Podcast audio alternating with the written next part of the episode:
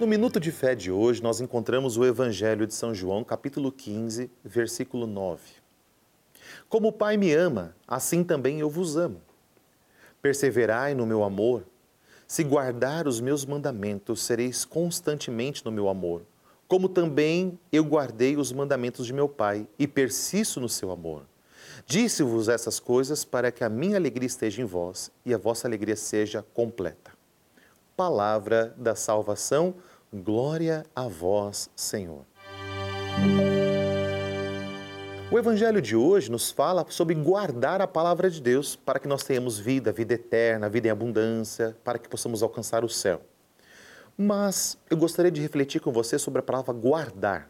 A palavra guardar, a sua origem, a sua tradução, a sua explicação significa perseverar, proteger, defender. Então veja bem, quem guarda a palavra de Deus, guarda o próprio Deus, porque a palavra é de Deus.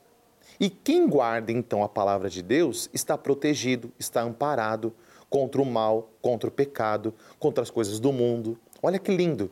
Só que a palavra de Deus diz mais: que Deus também nos guarda, ou seja, que Deus também me protege, que Deus também me ampara, que Deus também cuida de mim.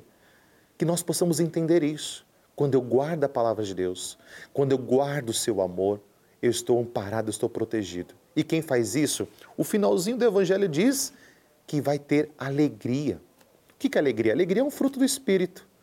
Por que, que você anda triste? Porque talvez não esteja guardando a palavra de Deus, não esteja vivendo a palavra de Deus como deveria.